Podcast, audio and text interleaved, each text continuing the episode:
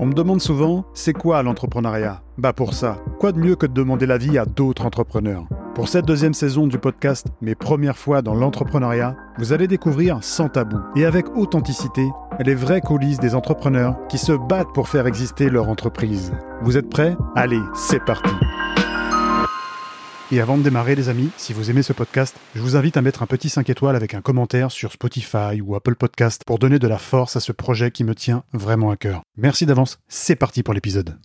Salut tout le monde, très heureux aujourd'hui d'accueillir un nouvel invité qui est de la personne de Cédric Debac, vulcanologue digital. Il va nous en dire un petit peu plus justement sur son activité. Bonjour Cédric, très heureux de, t'avoir à, mes côtés, ou plutôt à distance, hein, on va dire, on va dire la vérité, pour nous parler un petit peu de ton expérience notamment et de cinq de tes premières fois. Donc je te laisse euh, te présenter et nous dire exactement ce que veut dire vulcanologue du digital. Oui, bonjour à tous, bonjour Alexandre. Alors, un vulcanologue du digital, a consiste en quoi? Tout simplement à réveiller le volcan qui est en vous afin de vous permettre de rédiger et d'écrire vos histoires sur LinkedIn. Super, ok, c'est très clair, c'est précis. C'est vrai que ça attire l'attention justement ce titre un petit peu euh, accrocheur et tu fais bien. Ce que je te disais en amont, j'aime beaucoup euh, cette analogie par rapport à ce que tu fais. Excusez-moi, on est en direct. Du coup, euh, depuis combien de temps aujourd'hui tu fais ça? Je suis en activité depuis juin 2012. 2012, donc si les calculs sont bons, on est sur 11 ans d'activité. 11 ans. Effectivement, 11 ans d'activité. Super, intéressant. Tu vas nous parler justement en détail d'une de tes premières fois qu'on va tout de suite aborder. C'est tes premiers statuts d'entreprise, parce qu'on sait, quand on se lance, c'est hyper important aujourd'hui de se renseigner, notamment peut-être à la Chambre des commerces, notamment peut-être sur des vidéos ou auprès d'entrepreneurs aguerris pour savoir quel est le bon statut à, à choisir pour son entreprise. Je te laisse nous en parler. Alors, effectivement, tu le précises très bien, parce qu'il y a 11 ans de ça, voire même 12 euh, j'ai commencé, comme tout le monde, par le format le plus classique. Ce sont les réunions d'information de la CCI ou de la Chambre des métiers, hmm. où on nous présente effectivement les différents statuts.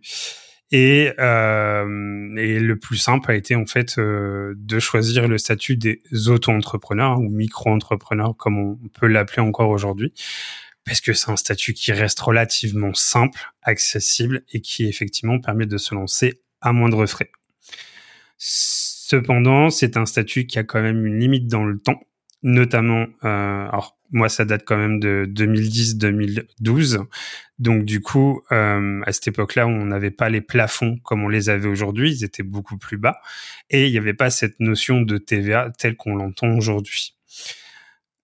À l'époque, on m'a fait découvrir, au bout de deux ans, le statut euh, qui est beaucoup moins connu du grand public, qui est un, statut d'entrepreneur salarié ou portage salarial, euh, qui est un statut en fait qui vous permet d'être à la fois indépendant de votre activité tout en étant à l'intérieur d'une structure qui est là justement pour vous aiguiller, vous apporter toute l'aide nécessaire et qui vous permet en fait de bénéficier également des mêmes droits que les salariés. C'est un statut qui a aussi une durée limitée dans le temps, qui est de trois ans. Si vous voulez dépasser les trois ans, il faut avoir, euh, faut devenir associé de la structure. On va éviter d'aborder ce point-là pour l'instant parce que c'est assez technique. Mais voilà, c'est un statut sur lequel vous avez le confort du salarié pendant trois ans. Bien évidemment, ça dépend de votre chiffre d'affaires. Hein. C'est lui qui fait votre salaire et euh, de, bénéficier en fait de tout cet accompagnement qui est à côté. Tu fais bien d'en parler. C'est vrai que c'est un statut qui est pas forcément très connu du grand public, euh, du portage du, salarial notamment. Euh, Aujourd'hui, c'est quelque chose qui peut être un, intermédiaire, un entre-deux entre justement le côté je veux être entrepreneur, je veux avoir ma propre société, tout de suite prendre une SASU. Et puis tu parles de la déclaration de tes statuts il y a 11 ans. Moi, c'était il y a 7 ans aussi, donc j'avais fait appel à la Chambre des commerces. Aujourd'hui, bon, c'est un peu plus simple simplifié. As en quelques clics, tu peux vraiment, euh, je pense, créer ton entreprise assez rapidement. Maintenant, c'est quand même bien aussi de euh, toujours aller à la chambre des commerces ou de se faire accompagner par des grands organismes parce que ça permet aussi d'avoir des questions et puis de pouvoir avoir les réponses euh, immédiates et surtout de ne pas faire de, bêtises entre guillemets pour, pour se lancer. Parce qu'avoir une bonne base de départ, c'est super important.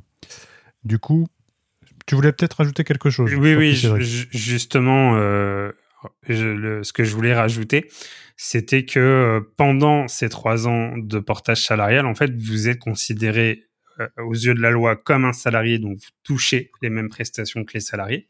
Mais par rapport à la structure en elle-même, le gros avantage, c'est qu'on vous considère comme un entrepreneur, donc vous participez à votre comptabilité, vous apprenez les bases de la compta, de la fiscalité, parce que du coup, vous facturez comme une, entreprise classique. C'est juste que c'est la structure elle-même qui perçoit votre chiffre d'affaires et qui le transforme en salaire. Ok, merci pour ces précisions en tout cas. C'est super important et je pense que ça peut vraiment servir à beaucoup de personnes qui veulent se lancer en tout cas. On va parler d'une deuxième de tes premières fois, euh, pas forcément très sympathique, on va dire, cette deuxième première fois. La rédaction des statuts, c'est plutôt cool, mais là, quand on a un client qui paie pas, euh, donc c'est ton premier chèque client impayé, dis-nous-en un petit peu plus. Alors effectivement, euh, quand je suis sorti de, de la structure d'accompagnement au portage salarial et que je me suis vraiment mis en, en SASU pour le coup, euh, on a, j'ai vécu en fait cette expérience du premier chèque impayé, sachant que c'est la première fois aussi que j'accepte un chèque de la part d'un client. Euh, et bien contrairement à ce qu'on peut penser, c'était une, si une personne connue de mon entourage euh, qui, euh, vous voyez, des fois on, aurait tendance à penser que son entourage c'est là où, ça se passe le mieux. Ben en fait, c'est là aussi que ça peut, euh, on peut avoir des, des problématiques. Du coup, euh, qu'est-ce qui s'est passé? Pas bah, tout simplement. Alors, le, le, le client, on a démarré la prestation, m'a demandé un délai de paiement parce qu'on était un peu dans cette période de, de, de, de fin de Covid. Euh, il attendait de percevoir l'aide de la région, les fameux 1500 euros euh, pour les chèques euh, numériques. Et euh, au bout de d'un mois de prestation, alors le un mois de prestation équivaut à quatre heures de, de presta plus précisément. Euh, je me rends compte qu'en fait euh, financièrement euh, il, il, repousse, il repousse, il repousse et à un moment donné bah je dis bah ok bah on gèle la presta euh, en attendant d'être payé. Et de ce fait, euh, ce qui s'est passé, bah, il y a ce qu'on appelle une protection juridique. Cette protection juridique, alors lisez bien vos contrats parce que toutes les protections juridiques ne couvrent pas les chèques impayés, donc vérifiez bien que vous l'avez dans, vos, dans votre contrat.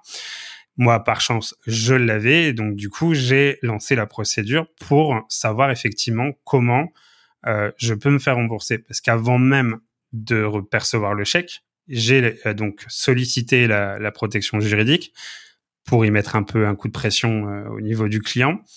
Et de là, en fait, euh, donc je reçois le premier chèque. Le chèque déposé à la banque, il revient en impayé, sachant qu'il se passe 15 jours de délai entre les deux sachant qu'entre-temps, l'argent est sur le compte. Première fois, il revient en impayé, donc là, c'est tout de suite 20 euros de chèque, de frais, bien évidemment. Donc, faut savoir que ces 20 euros, vous les payez à chaque fois que vous représentez le chèque, et qu'à chaque fois, il revient en impayé. Et euh, alors, le conseil de la banque, ça a été de surtout ne pas redonner le chèque, parce que ça peut être considéré comme du détournement de fonds et de complicité. Et ce que voulait faire le client à un moment donné, c'était un récupérer le chèque de l'entreprise et me donner un chèque perso. Donc là, pareil, j'ai refusé parce qu'en fait, c'est l'entreprise qui est endettée auprès de moi et non pas lui à titre personnel. Bien deux choses différentes. Et euh, cette affaire, comment elle s'est euh, comment elle s'est soldée? Ben, Elle s'est soldée de la manière suivante. C'est comme c'était un ce monsieur voulait me payer en liquide. Donc de là, j'appelle avant d'accepter, j'appelle euh, j'appelle la protection juridique et donc la personne m'explique un peu la procédure. Donc du coup, avoir une trace écrite comme quoi la personne avait bien payé. Et j'ai posé la question euh, à, la, à, la, juriste si c'est de l'argent blanchi, de la des faux billets, ça se passe comment? Donc de là, une fois que j'avais réceptionné l'argent auprès de la personne, ben, je suis allé directement euh, à la banque pour euh, aller faire vérifier les billets. Bon, par chance, ils étaient bons. Mais, euh, mais voilà, c'est une procédure qui a duré en tout et pour tout quatre mois pour dire de récupérer, alors pas l'intégralité de la somme parce que la prestation avait été arrêtée au bout de, comme je vous ai dit, quatre heures au lieu d'avoir été beaucoup plus long que ça. Cependant, avec les frais encourus derrière, le client a payé beaucoup plus cher que s'il aurait payé que 4 heures de prestation dès le départ. C'est surtout que toi, tu as beaucoup perdu de, temps et d'énergie parce que un entrepreneur, on le dit, il a besoin de se concentrer sur son activité, sur le développement, sur les missions parfois qui sont en cours quand tu les fais toi-même. Tu as très bien détaillé justement tout le process de comment tu as tu as mis en place les choses, tu as fait appel à la protection juridique, donc euh, tu t'es renseigné. Il faut vraiment prendre en compte ces, informations-là parce que faut, faut, vraiment, vraiment se protéger et se renseigner parce que ça n'arrive pas que aux autres, ça peut nous arriver aussi à nous. Euh, anticiper, ça ne veut pas forcément dire qu'on espère que ça arrive, c'est juste que on saura, euh, on saura quoi faire le jour où justement on a ce genre de, de situation et c'est pas forcément évident, euh, surtout quand tu es au démarrage où tu acceptes un petit peu tous les clients. Donc euh, c'est vraiment important de, de se protéger et d'avoir une, bonne protection juridique. Merci en tout cas pour euh, ces bonnes précisions, ça apporte de la matière. On passe maintenant à une autre première fois. pareil, on monte un petit peu dans les échelons. C'est la première fois que tu as embauché des alternants. Si tu peux nous dire comment ça s'est passé du coup ces premières fois. Alors, de ce côté-là, ça s'est ça s'est très très bien passé euh, et fort heureusement. C'était la première fois où j'ai eu deux alternants, hein, précisément sur cinq ans. Euh, le tout premier, euh, je l'ai rencontré fin août, quasiment à la, création de la SASU. Hein. Comme je vous avais dit, j'ai pivoté de, de statut entre temps. J'ai été très clair. Le rendez-vous a duré dix minutes. On s'est retrouvé à une terrasse de café à Clermont. Et euh, j'avais jamais fait d'entretien, j'avais jamais eu d'alternant, je ne savais pas concrètement comment ça se passait, et que quoi qu'il arrive, la décision finale, je la prenais avec euh, l'expert comptable de l'époque.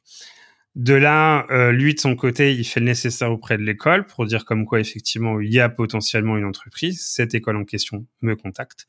Et euh, dans la finalité, euh, on arrive à trouver un accord, c'est-à-dire que l'alternant en question a accepté que sa première année était un stage alterné et non pas une alternance. Ça change quoi? Bah, Ça change un peu sa rémunération. Et ça encourt aussi le fait qu'il a dû lui-même payer son année d'études. Donc ça, c'était juste la première fois, ce qui nous a permis en fait de démarrer. Lui, ce qu'il voulait, c'était de découvrir une entreprise justement qui était en phase de création, parce que même si je change de statut, j'étais quand même sur une phase de création. Et de ce fait-là, il a pu participer à toute la création et le lancement de cette nouvelle, euh, cette nouvelle structure. Il est resté trois ans, donc euh, il a fait sa licence comme ça en alternance, euh, en stage alterné plutôt. Et euh, justement, quand il a, quand il est passé en, au master, du coup, là, il a eu un vrai contrat d'alternance euh, de ce, de ce côté-là. Euh, ce qui lui a permis en fait de faire sa première et sa deuxième année d'alternance en, master. Je vais pas trop m'attarder sur le deuxième parce qu'il n'y a pas grand chose à expliquer euh, par rapport au deuxième, mais il y a beaucoup de cas. En fait, l'apprentissage a beaucoup eu lieu sur le premier pour les raisons suivantes. La première, ça a été bah avec lui que j'ai vécu la période du Covid. Du coup, plein mois de mai, euh, enfin, on est en confinement. Euh, moi, d'un côté, euh, ben, c'est le mois de mai où j'ai eu ma plus grosse perte de chiffre d'affaires, à peu près 80% de perte de chiffre d'affaires. Et euh, à la fois le banquier qui faisait euh, son possible pour que je puisse pas toucher le PGE, et de l'autre, euh, ben on se dit, on fait quoi, on fait comment, et, ainsi de suite. Et entre temps, on entend parler de, de, de la fameuse, oui, entre temps, on entend parler de la fameuse aide euh, concernant les apprentis. Du coup, grâce au PGE et à l'aide des apprentis, je me dis c'est bon, ok, on peut maintenir l'emploi. Parce que c'était mon objectif avant tout, c'était de maintenir l'emploi, sachant que au mois de juin, quand tout le monde est sorti du premier confinement, les 80%, on les a quasiment récupérés, euh, quasiment d'office. Sauf que sur cette période-là, euh, une fois que l'alternant euh, est rentré euh, en cours de son master, de là s'ensuit toute une procédure où pendant cinq mois, je n'ai pas perçu l'aide en question. Pourtant, j'ai lancé, j'ai lancé, surlancé le, le, l'expert comptable en lui disant comment se fait-il. La réponse a été très simple. C'est administratif, c'est français, ça prend du temps. Quoi qu'il arrive, d'ici janvier, ce sera régularisé vous inquiétez pas, ça va arriver. On arrive au mois de janvier. Bien évidemment, l'aide ne tombe pas comme prévu. De là, j'essaye de contacter tant bien que mal le service en question, le service d'État qui gérait cette aide, et on me dit, monsieur, on ne reçoit rien de la part de l'URSSAF. Donc de là, je me dis, URSAF égale expert comptable, je le rappelle. Il me rappelle cinq minutes après pour me dire, monsieur, ne cherchez pas, l'erreur vient de nous. En fait, ils avaient déclaré l'apprenti salarié et non apprenti. Pour la simple et unique raison, c'est que euh, légalement j'ai le droit de le faire, c'est que je payais à 100% mon salarié et non pas à 80% comme c'était écrit dans la convention. Sauf que bah, tout ça a fait que l'aide est arrivée qu'en avril de quasiment 2020, euh, enfin de l'année qui a suivi. Donc temps de rectifier tout ça, bah, je vous laisse imaginer les, circonstances qu'il y a eu derrière et euh, je vous en garde un peu pour euh, pour tout à l'heure. Yes, c'est ce que tu dis, euh, c'est ce qu'on rencontre assez souvent. Les problèmes administratifs, malheureusement, bah c'est pareil, ça peut arriver, ça peut arriver à tout le monde. Je dis pas que ça arrive tout le temps. Nous, on touche du bois, on en a eu, on a eu quelques déboires. moi, j'ai embauché, comme tu le sais, Cédric, plusieurs salariés, une vingtaine au total.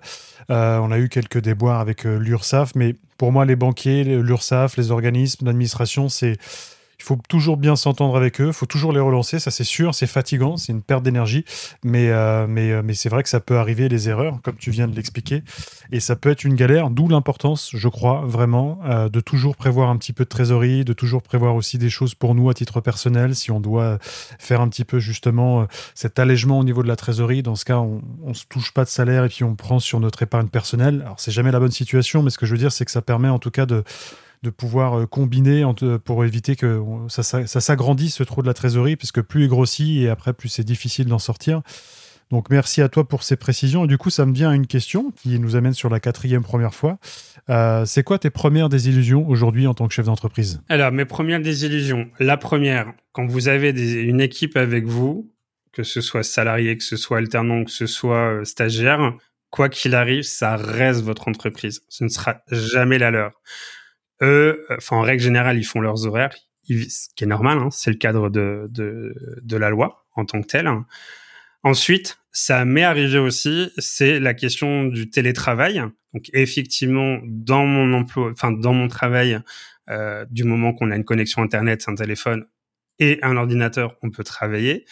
J'avais toléré le télétravail, sauf que entre temps, il y en a un qui s'est amusé à, alors il s'est amusé il m'a demandé s'il pouvait partir en Espagne pour faire ses vacances. Euh, on était pareil à la sortie du confinement et qui du coup a profité d'être en Espagne pour euh, bah, rester en Espagne et en fait euh, il était censé rentrer le 15 juin et en fait il n'est jamais rentré. il est rentré tant bien que mal le 23 août et entre temps il était même plus en Espagne, il était en Croatie. Sauf que pendant toute cette période là, ben je savais, enfin pour la Croatie, je l'ai su que quand il est rentré. Et ce qui m'a amené en fait à vérifier que, ben, en fait, d'un point de vue juridique, certes, le télétravail n'est pas cadré, mais en tant qu'employeur, je suis responsable de la sécurité et de faire en sorte d'apporter le, bah, tout le nécessaire pour que le travail se passe bien. Quiz, comment ça se passe quand euh, il est à l'étranger? Par chance, il est resté en Europe, mais je vous laisse imaginer la suite s'il aurait été complètement hors Europe.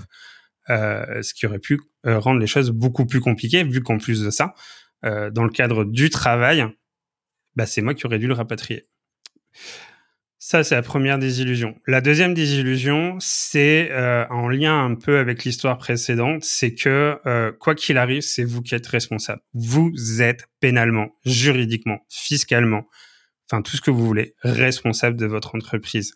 Même si vous faites travailler des sous-traitants, des freelances, des partenaires, des, euh, des ce qu'on appelle les, partenaires, les personnages clés avec euh, que ce soit les banques, les assurances et les experts comptables et les comptables, c'est vous qui êtes pénalement responsable des erreurs de tout le monde. Ouais, tu, fais bien de le préciser. Il y a ton nom sur le statut. C'est pas le prestataire, c'est pas le fournisseur.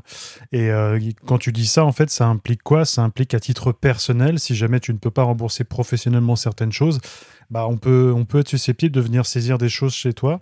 Et ça, c'est un petit peu à, éviter. Donc, il faut toujours euh, avoir cette anticipation. Il faut essayer d'être vigilant. C'est pas toujours évident parce qu'on peut être frappé, on peut être frappé par plein de choses, la maladie, on peut avoir un coup d'arrêt d'un coup, euh, on peut avoir des gens avec qui on travaille, malheureusement ça se passe mal. Alors je dis pas que on rejette la faute que sur les gens avec qui ça se passe mal, ça vient toujours des, des deux parties, il y a toujours deux personnes dans une relation, mais voilà, ce, que tu décris en fait, c'est que tu t'engages beaucoup plus que la personne qui vient travailler pour toi, même si elle s'engage aussi, bien sûr, elle fait ses oreilles, ses, ses horaires, et puis il y, a cette implication liée au contrat de travail. Mais ce que je veux dire, c'est que toi, tu risques quelque part beaucoup plus aujourd'hui, euh, juridiquement, comme tu viens de le dire, et fiscalement. Donc, c'est vraiment important de, de mettre le, doigt dessus.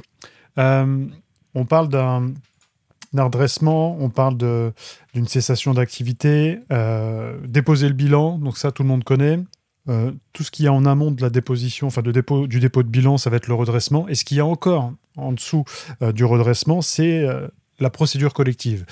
Je fais ça justement pour qu'on puisse bien comprendre comment ça se passe quand il y a des petites complications dans une entreprise. Donc c'est le cas pour la cinquième de tes premières fois. Tu vas nous parler de ta première procédure collective. La première, et comme je l'ai dit en amont de cette émission, la dernière. la dernière. Parce que, parce que je pensais pas en arriver à devoir vivre ce genre d'expérience. Et alors, à la fois, j'ai envie de vous dire, je vous le souhaite de le vivre parce que c'est hyper intéressant, mais je vous le souhaite pas parce que c'est hyper stressant euh, en même temps, parce que quand on crée une entreprise, euh, bah, le but du jeu, c'est d'essayer de l'amener la plus loin possible, le plus longtemps possible, de bien en vivre, et surtout, bah, quand on décide de d'arrêter de, se mettre en retraite, euh, ou du moins essayer de la revendre, euh, de se dire que on le fait dans de très bonnes conditions quand je vous ai dit tout à l'heure que euh, le côté euh, le côté responsabilité, effectivement, 2020 euh, il s'est passé ce qui s'est passé. Je pense que je n'ai pas été le seul à être un peu en mode panique, à se dire mon Dieu comment ça va se passer si en plus de ça le pays qui s'arrête en entier, comment on va faire? Enfin bref, je vous laisse imaginer le stress qui est généré derrière ça. Sauf que vous vous doutez bien qu'avec ce, cette histoire de parce que pour moi tout tout est parti de là en fait, hein, simplement euh, bah, du coup, il y a un moment donné, bah, on peut plus faire face effectivement à ces, à ces, à ces obligations, notamment URSAF et TVA. Euh, même si j'ai eu beaucoup de chance, parce que que ce soit avec l'un ou l'autre, j'ai toujours eu des, des, des, facilités de paiement, si on peut appeler ça comme ça. Mais il y a un moment donné, on peut pas vivre uniquement, une entreprise ne peut pas fonctionner uniquement sur des facilités de paiement, parce qu'à un moment donné, il faut que ça coince de là, euh, de là, je rencontre une personne qui me dit, qui me parle justement un petit peu de tous ces gros mots, euh, redressement judiciaire, liquidation, plot de sauvegarde, et je décide euh, presque sur un coup de tête de me dire, ben euh, après tout, t'es sur LinkedIn, t'es sur un réseau pro, il y a probablement des dirigeants qui ont déjà vécu ça. Euh, dis pose-leur la question, vois comment ça se passe. C'est euh, c'est un poste qui a hyper bien marché. Il y a eu énormément de retours et surtout du retour bienveillant. Et de là, donc du coup, euh, une personne m'a contacté pour me dire, euh, bah, le plus simple, c'est qu'on aille rencontrer le président euh, du tribunal de commerce et on va voir ensemble quelle sera la solution la plus appropriée. Et la solution la plus appropriée est effectivement de lancer ce qu'on appelle la procédure judiciaire, dans laquelle vous êtes dans une phase de deux fois six mois dans un premier temps, euh, où en fait vous allez être en surveillance d'une certaine manière, même si je reste libre de mon activité, hein, je la gère totalement comme je l'entends. Mais tous les, euh, tous les, enfin, sur la première partie des six mois, bah, je suis allé euh, au moins trois ou quatre fois au tribunal. Où là, bah, effectivement, vous êtes en audience, euh, qui est une audience pour moi qui est qui est privée mais à huis clos, comme on pourrait dire, mais public, étant donné que le couloir de la, du tribunal de commerce est très petit et que, en fait, vous voulez savoir comment se passe l'écosystème de votre territoire, allez au tribunal de commerce et vous allez voir exactement comment ça se passe. Parce que euh, la dignité, ça se connaît pas. Le, on est des numéros, on est traité comme des numéros. Mais euh, en soi, euh, pour moi, euh, voilà, c'est quand même une procédure qui est très longue. C'est une procédure qui est à la fois douloureuse parce qu'effectivement, il y a d'autres affaires qui se passent en même temps. Certes, j'ai beaucoup de chance parce que c'est un petit dossier, mais d'un autre côté, euh, enfin, on se sent bien seul, surtout quand on prend la décision d'y aller seul, parce que euh, euh je n'ai pas les moyens d'être assisté par un avocat. Donc je me, je me défends, euh, je me défends assez seul.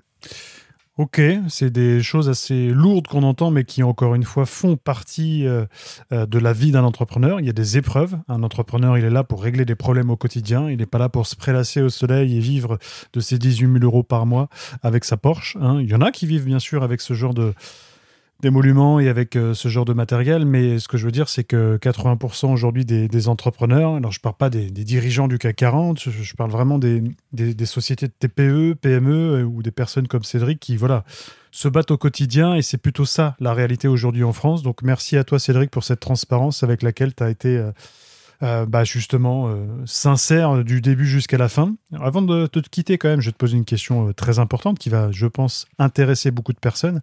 Qu'est-ce que tu conseillerais justement à une personne qui souhaite se lancer dans l'entrepreneuriat aujourd'hui? Un, faites-le. Deux, faites-le. Et trois, faites-le. Ok. tu peux revenir sur le point 2 quand même? Je, vais revenir, je vais revenir sur le point 2. C'est qu'effectivement, si on, on, regarde toutes ces premières fois, ça paraît ça va, le tableau n'est pas si noir que ça. Ça reste des expériences. Au contraire, restez maître de votre euh, votre entreprise hein, déjà avant tout.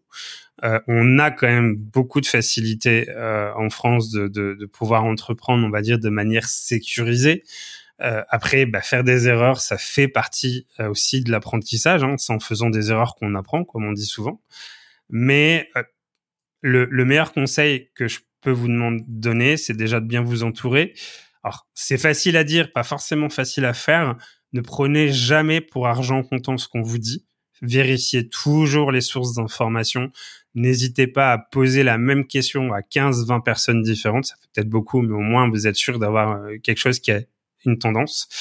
Par contre, il y a une chose qui est claire, c'est que euh, l'entrepreneuriat n'est pas une, euh, une solution miracle euh, contre l'emploi ou contre toute autre chose. Euh, l'entrepreneuriat, c'est véritablement créer de l'emploi, c'est créer un business, c'est effectivement avoir ce, goût de liberté, parce que dans le fond, c'est ce qu'on veut, être libre de faire ce qu'on veut, sauf de, euh, de croire que le monde des bisounours euh, en fait partie. Tu termines par une phrase que j'aime beaucoup, ce que je dis à chaque fois, hein, c'est pas le monde des bisounours, l'entrepreneuriat. Donc, euh, belle conclusion. Merci encore à toi, Cédric, d'avoir euh, pu nous livrer un petit peu une partie de toi, même si là, il y a quoi? Il y a 20-25 minutes d'épisode. Euh, c'est pas en 25 minutes qu'on va retracer 11 ans d'expérience, mais en tout cas, avec ces 5 points qu'on a abordés, ça permet vraiment aux gens, je pense, de de situer vraiment quel est le monde des entrepreneurs. Merci beaucoup, Cédric, encore pour ta participation. Avec grand plaisir et merci, Alexandre, pour cette invitation. Yes, et moi je dis à tout le monde à la semaine prochaine pour un nouvel eh, épisode, et puis il y aura euh, également un nouvel invité. Donc euh, merci à tous encore de votre fidélité et je vous dis euh, à très vite. Si vous aimez ce podcast, je vous invite à mettre un petit 5 étoiles avec un commentaire sur Spotify ou Apple Podcast pour donner de la force à ce projet qui me tient vraiment à cœur.